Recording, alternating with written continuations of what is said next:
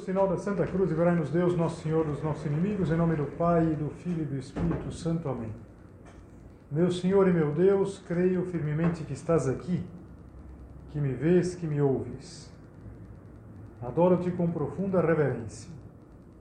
Peço-te perdão dos meus pecados e graça para fazer com fruto este tempo de oração. Minha Mãe Imaculada, São José, meu Pai e Senhor, meu anjo da guarda, intercedei por mim.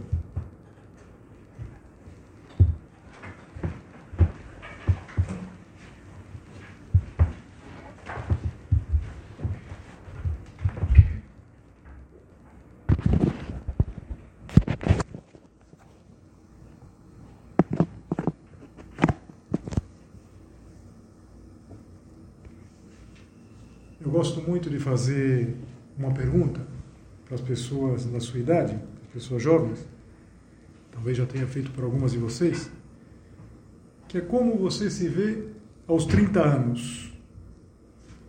Eu sei que às vezes parece muito distante, nossa, 30 anos, lá para frente. E, e hoje eu queria tratar com vocês de uma característica, mais ainda, de uma capacidade que é própria precisamente de uma pessoa jovem, antes e depois dos 30, independente, que é a capacidade de sonhar. Uma pessoa é jovem enquanto ela se atreve a sonhar. E o título da meditação, se é que a gente pode pensar assim, seria precisamente esse: Atreva-se a sonhar. Eu tirei isso de um livro com esse título e que logo de cara parece quase que uma coisa absurda, estranha. Afinal de contas, é uma coisa tão fácil sonhar. Mas não nos enganemos, é difícil sonhar. Porque é preciso ter coragem para sonhar.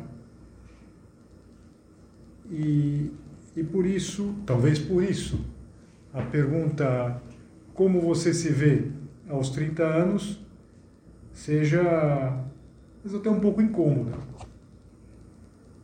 Como me ver com 30 anos, diria uma de vocês, se às vezes ainda falta tanto. Eu não posso saber exatamente o que vai me acontecer. Eu não tenho uma bolinha de cristal. Mas o pior, e às vezes a gente pode ter essa atitude, é, pensar assim: bom, eu prefiro não sonhar muito para depois não me desiludir. Cuidado com essa frase. Cuidado com esse pensamento. Porque Deus quer que nós sonhemos. Pode parecer que não, mas Deus não é que tolera eh, os nossos sonhos, é que Deus incentiva os nossos sonhos. Deus quer que a gente sonhe. O autor desse livro a que me referia dizia assim: às vezes nos parece que ele não gosta tanto do fato de que nós sonhemos, ele, Deus. De acordo com essa ideia, parece-nos que Deus prefere que nos limitemos a obedecer o que ele dispõe. Os sonhos só distorceriam os seus planos. Mas será que é assim? Se ele nos fez livres, e os sonhos são exatamente como o sangue da liberdade, não será que antes Deus ama os nossos sonhos?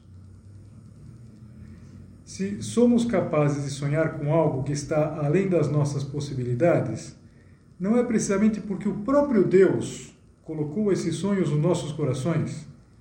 Deus, o Deus dos cristãos, ama os sonhos e propõe que sonhemos grande, e nunca desanimemos, aconteça o que acontecer.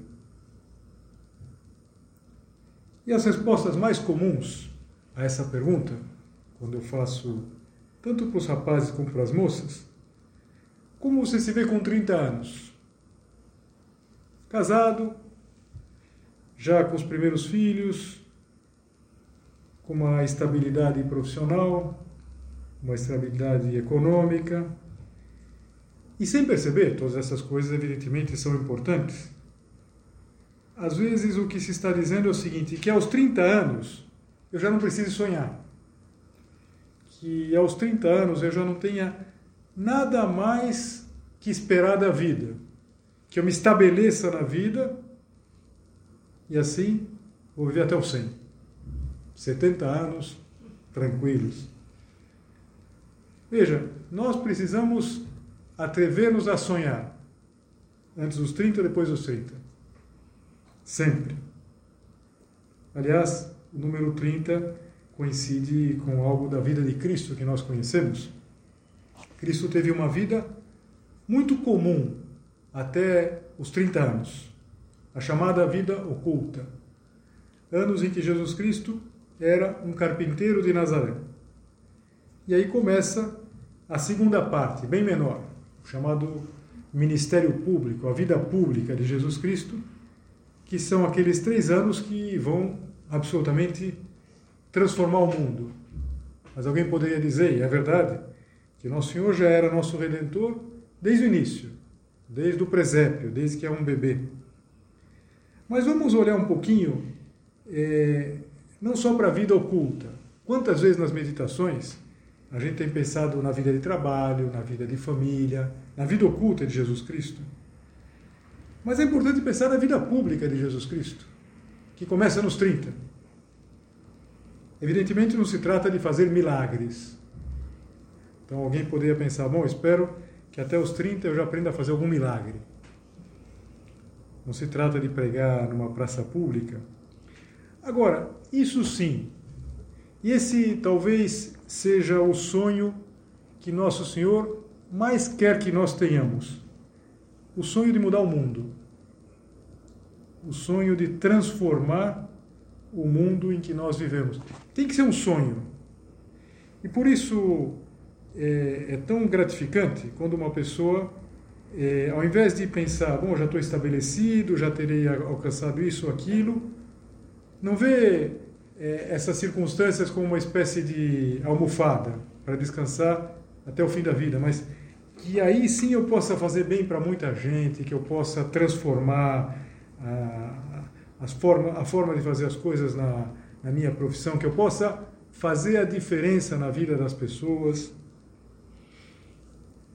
Em 2008, já faz tanto tempo, na verdade, a Jornada Mundial da Juventude foi em Sydney, na Austrália. E o Papa Bento, ele lançou aos jovens precisamente esse desafio, mudar o mundo. Um jovem precisa ter esse desejo, esse sonho de mudar o mundo. O próprio lema da Jornada Mundial da Juventude, é aquela, aquela frase do livro dos Atos dos Apóstolos, que diz: Recebereis a força do Espírito Santo que virá sobre vós e sereis minhas testemunhas. Nós precisamos ter esse desejo de mudar o mundo ao nosso redor. E a gente percebe que há muita coisa que mudar. O mundo precisa de gente sonhadora nesse sentido. Gente que perceba as desigualdades, as injustiças, a falta de oportunidade para tanta gente Naquele momento, o Papa falava para jovens do mundo inteiro, tanto para jovens que vivem nos países ricos e que talvez conhecem só de ouvir falar a pobreza, a desigualdade, e também para jovens, como é o seu caso, que moram num país onde existe essa situação que a gente conhece, as injustiças estão na porta, os problemas, a violência, e um jovem não pode parar de sonhar, uma jovem não pode parar de sonhar é, com mudar o mundo.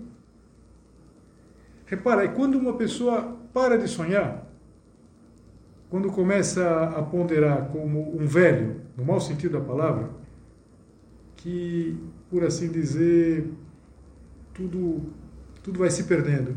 Então, vê muita injustiça, fala, bom, mas o que, que eu posso fazer? O que, que eu vou mudar? Muita violência, Bom, as autoridades teriam que utilizar uma outra estratégia. Muita desigualdade. Bom, é um problema crônico do país. Já vem desde o nosso descobrimento.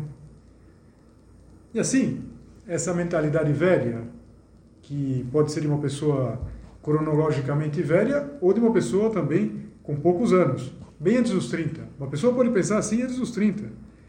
E mais do que propriamente sonhar, mais do que propriamente atrever-se a sonhar, quer se estabelecer na vida.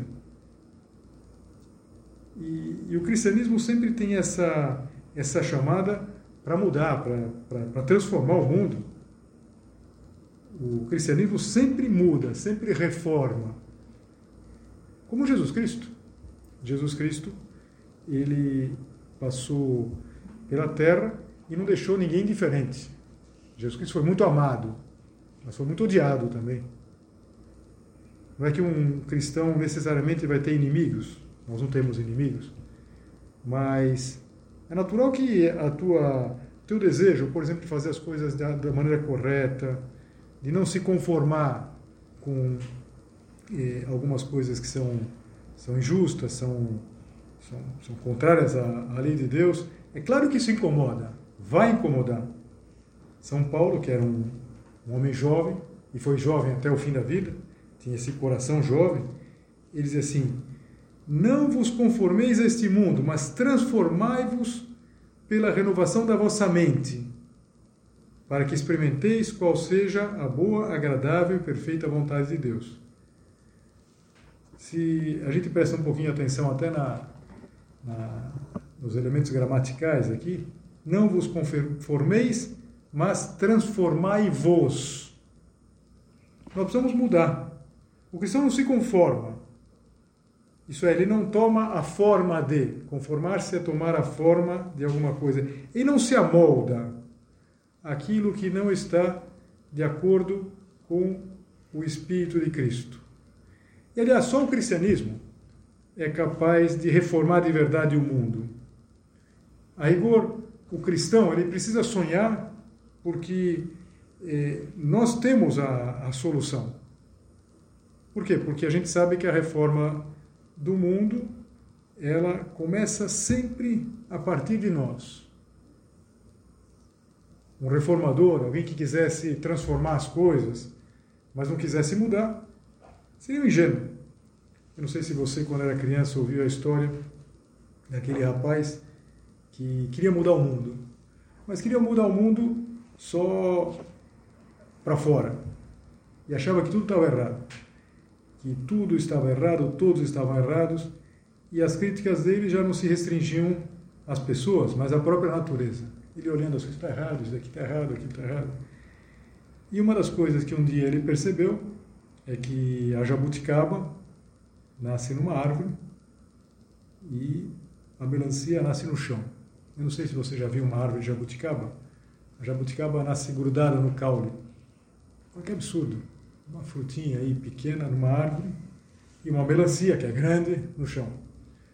E um dia ele estava assim, adormeceu embaixo de uma jabuticabeira e de repente caiu uma jabuticaba no nariz dele. Assim. E daí ele começou a pensar, se fosse uma melancia. De fato, às vezes a gente, a gente acha que tudo está errado. Não se trata, quando eu digo mudar o mundo, não se trata de que você fala, vou mudar o mundo, vou chegar em casa, já mudar tudo, mudar o horário, não vai ter mais o horário do jantar, vou mudar, vou mudar de quarto com, com os irmãos, ou mudar casa, os móveis. Não, não é isso. O sonho que a gente tem que ter é de que transformando-nos, tudo isso vai mudando o mundo. Agora, será que a gente é assim? Será que nós somos capazes de mudar o mundo a partir de uma renovação pessoal? Houve uma vez que Jesus Cristo fez uma pergunta um cego. Um cego a quem ele já tinha curado, já tinha devolvido a vista ele perguntou para aquele homem: Crês tu no filho do homem? Você sabe que filho do homem era a forma como Jesus Cristo se apresentava. Você crê em mim? Jesus Cristo falando para aquele homem. E ele responde: Creio, Senhor. É um momento importante, é um momento importante do Evangelho. Se a gente lê no capítulo 9 do Evangelho de São João, o momento em que toda aquela animosidade, aquele enfrentamento com os judeus vai chegando num ápice. Aquilo que de alguma maneira prepara o que nós vivemos na Semana Santa. Mas vamos imaginar que Nosso Senhor perguntasse agora para cada um de nós: Você crê em mim? Nós começamos a nossa oração dizendo: Creio firmemente que estás aqui, que me vês, que me ouves. Mas o Senhor nos pararia e diz: Mas você crê de verdade? Será que a nossa afirmação é realista? Porque o nosso cristianismo não é um conjunto de verdades em que a gente acredita, mas que não fazem muita diferença na nossa vida. Você crê. Crer significa que a gente tem essa disposição de, de sonhar e, e de sonhar pensando como cristãos. Quando a gente aprende um idioma, é, chega um momento em que a gente já é capaz de pensar naquele idioma. Quem lá, sabe inglês e sabe inglês com uma certa fluidez, chega um momento e fala: já consigo pensar em inglês. A gente poderia eh, dizer assim: será que a gente consegue pensar em cristão? Ou seja, a gente consegue sonhar como um cristão, a gente consegue olhar a realidade como um cristão, ou simplesmente a gente crê como algumas coisas que a gente ouve, não coloca em, em discussão, mas que não fazem parte da nossa vida. Para transformar o mundo, nós precisamos acreditar de verdade. Por exemplo, lembra o Sermão da Montanha? Quando Jesus Cristo ele diz assim: Bem-aventurados os pobres, felizes os pobres. Quer dizer, como que a gente vê isso daí? Será que a gente vê? Ah, essa frase, tá, essa frase é absurda. Porque felicidade é ter, felicidade é ganhar, felicidade é juntar, é ter cada vez mais. E assim eu vou conseguir a felicidade. Eu vou ser feliz aos 30? Eu não, já passei muito. Mas você vai ser feliz aos 30 se você tiver isso ou aquilo. Será? No mesmo sermão, por exemplo, Jesus Cristo diz assim: Felizes os puros de coração. A gente acredita nisso? Ou pelo contrário, às vezes aparece uma certa inveja de quem vive de uma, de uma maneira mais solta. Não será que a gente acaba invertendo os valores? A gente valoriza o que Cristo despreza, despreza o que Cristo valoriza. Crês tu no Filho do Homem? No fundo, nós só seremos capazes de transformar o mundo se nós tivermos uma transformação pessoal. Sonhar não é simplesmente é, o que fazem as crianças. As crianças, elas sonham, elas confundem até a, a realidade com seus sonhos. Tem uma, um momento da vida, não sei exatamente é, é, nos primeiros anos, que a criança não é propriamente que diga mentiras. Ela fala algumas coisas que ela confunde a realidade com o seu mundo, o seu mundo interior.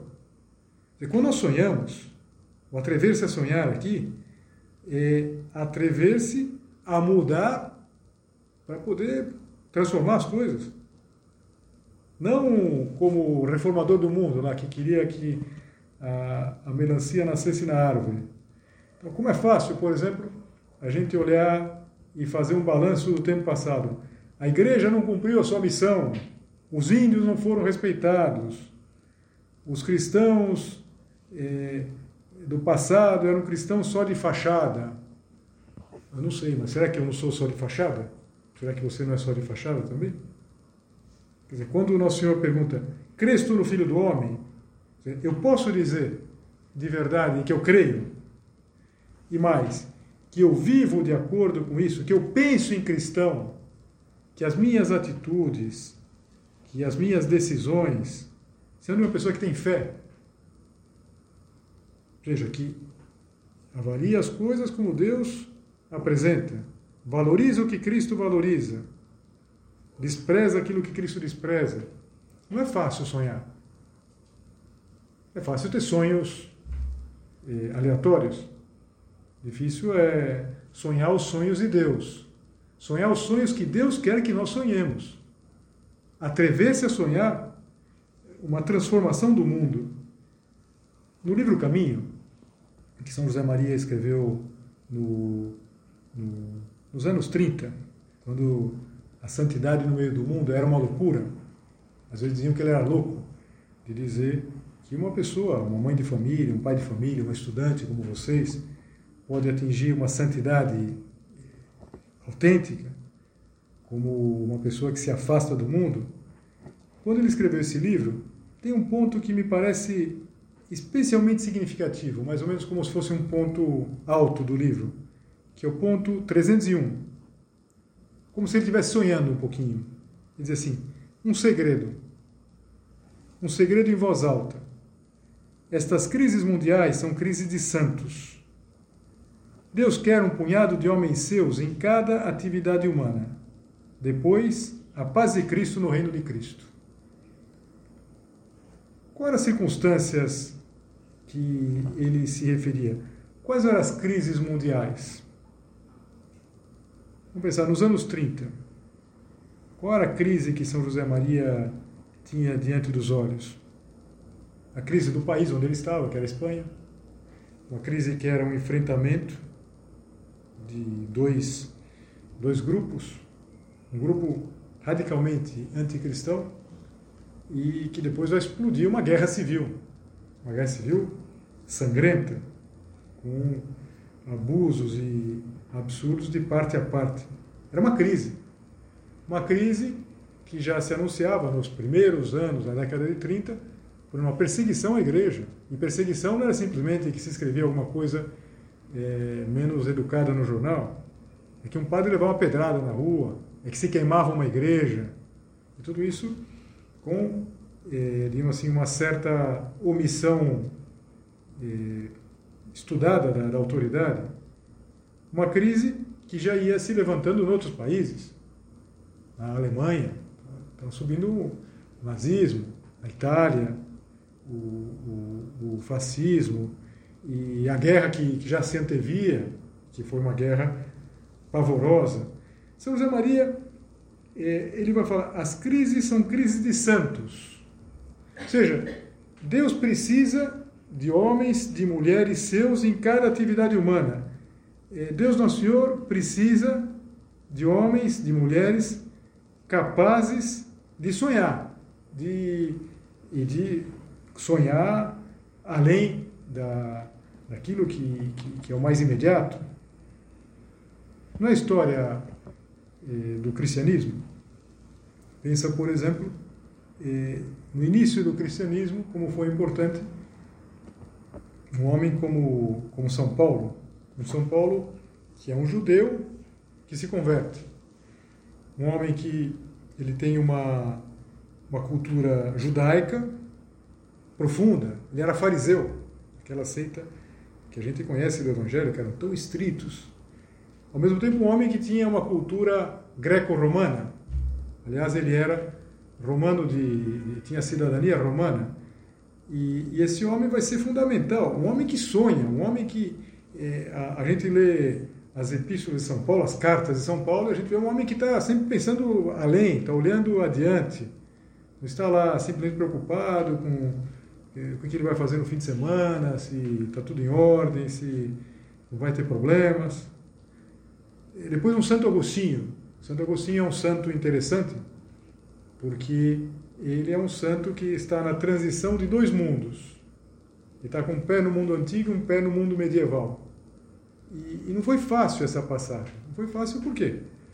Porque era todo mundo é, que, que, que vinha abaixo e, e era importante que, que a igreja eh, fosse capaz de, de fazer essa, essa transição. A gente está acostumado a pensar nos romanos, algumas de vocês fazem direito e estudam lá o direito romano, sabe, os institutos eh, romanos, que se estuda até hoje. E, e, claro, ia passar a entrar um povo, os povos bárbaros, que eram bem, bem rudimentares. Então, depois do direito romano, tudo aquilo que vocês estudam, iam passar por quê? Para, um, para uns povos que iam fazer as ordalias lá, os juízos de Deus. Então, o sujeito punha a mão no óleo fervendo. Se queimasse, era culpado. Se não queimasse, era inocente. É um gap assim, um mundo, um mundo tremendamente. E foi como foi importante. Como foi importante. A igreja tem um papel. Mesmo quem não tivesse fé, seria necessário perceber o papel que teve a igreja nesse, nesse momento. E, e depois, mais adiante, um São Francisco, um santo que, eh, quando na Idade Média, já avançada a Idade Média, no século XIII, eh, havia uma, um certo Fausto, um homem que vai recordar a simplicidade, vai fazer eh, voltar para a simplicidade de Jesus Cristo, e um, um São Bernardo antes dele, São Bernardo, eh, no início do, do segundo milênio, um homem que vai ter uma, uma cabeça de, de, de, de, gestor, a gente poderia pensar, e, e vai ter um papel importante para a continuidade da, da, da, igreja, porque a igreja ia passando naquele momento por uma, uma, uma, nova, uma nova época, uma nova época, o, os, aqueles anos que, que vão de 1050 a 1350, são os anos importantes, os anos, por exemplo, vai aparecer a universidade, vai ter uma série de, uma série de, de, de, de, inovações. Essa, esse período da Idade Média, que dá até um pouco de vergonha dizer que a Idade Média é a Idade das Trevas. Mas depois vai vir um, um, um, um cura d'ars, um homem muito simples, mas importante, na época em que o racionalismo, uma, uma visão do mundo autossuficiente, parecia ter deixado Deus de lado, chega um homem como o Santo Cura d'Ars na França, que vai transformar não só a França, mas o mundo. Ou seja, cada santo tem um recado. Cada santo tem um recado. Cada santo tem um sonho. É interessante pensar, por exemplo, no recado de São José Maria Escrivá. É, o, o recado de que você e eu podemos ser santos. Deus quer um punhado de homens seus, de mulheres suas, em cada atividade humana. Um punhado de pessoas capazes de sonhar, capazes de olhar eh, para frente, no caso de vocês, capazes de olhar com 30 anos e não estarem só preocupadas se já vão conseguir o, o emprego do sonho, se já vão ter conseguido uma situação mais estável, mas estão preocupadas em mudar o bem que eu posso fazer, o bem que eu posso fazer ao meu redor. E todos nós podemos fazer muito bem. Agora, será que a gente está, a gente ousa, a gente tem coragem de, de sonhar? Eu me lembro um sacerdote muito santo, muito prático também, que foi durante muitos anos o, o vigário da obra aqui no, no Brasil, Padre Xavier, ele falava que ter fé dá trabalho. De fato, ter fé dá trabalho. Ter fé significa que a gente precisa se adequar, a gente precisa se dispor para que tudo isso seja realidade. Ter fé dá trabalho, sonhar dá trabalho. Por isso é mais fácil não sonhar. Por isso é mais fácil não se atrever a sonhar. É mais fácil dizer assim: olha, eu não penso em nada porque eu não quero me decepcionar. Isso não é, isso não é uma postura cristã. Será que a gente não vai poder mudar nada o mundo? Será que o dia que a gente sair, o mundo não pode estar um tiquinho melhor? Pelo aquelas pessoas com quem a gente conviveu. E olha, que, que maravilha quando a gente encontra pessoas que, que pensam assim. Deus quer um punhado de homens seus em cada atividade humana. Lá numa universidade, pode ser nas Forças Armadas, numa fábrica, no campo, na casa, eh, no escritório. Uma pessoa que está disposta a, pensar nos outros, a se doar aos outros. Uma pessoa que está disposta a viver o cristianismo. Transforma não é a história do, dos, primeiros, dos primeiros séculos do cristianismo? De alguma maneira, é, Deus dispôs as coisas para que os primeiros cristãos fossem pessoas muito, muito simples. Vai demorar um pouco para que venham, por exemplo, os primeiros intelectuais, as primeiras pessoas, sei lá, de mais posse. Os primeiros cristãos são como os apóstolos. Pois bem, esses homens, essas mulheres, que se atreveram a sonhar, que se atreveram a pensar longe, eh, foram capazes de mudar o mundo. E foram mudando o mundo através desses círculos concêntricos de, de, de influência. Nós podemos fazer isso também, você pode. Aliás, a gente poderia pensar agora naquela criatura que fez isso de uma maneira mais maravilhosa, a Virgem Maria. Nossa Senhora tem uma vida simples. Nossa Senhora, aparentemente, ela não transformou a vida de ninguém, mas tudo veio através dela.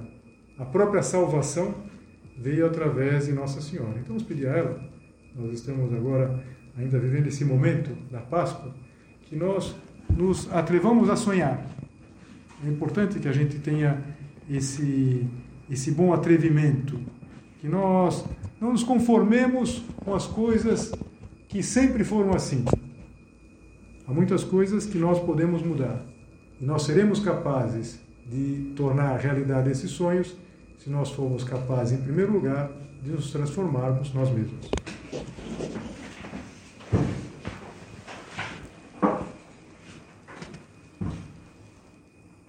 Dou-te graças, meu Deus, pelos bons propósitos, afetos e inspirações que me comunicaste nesta meditação.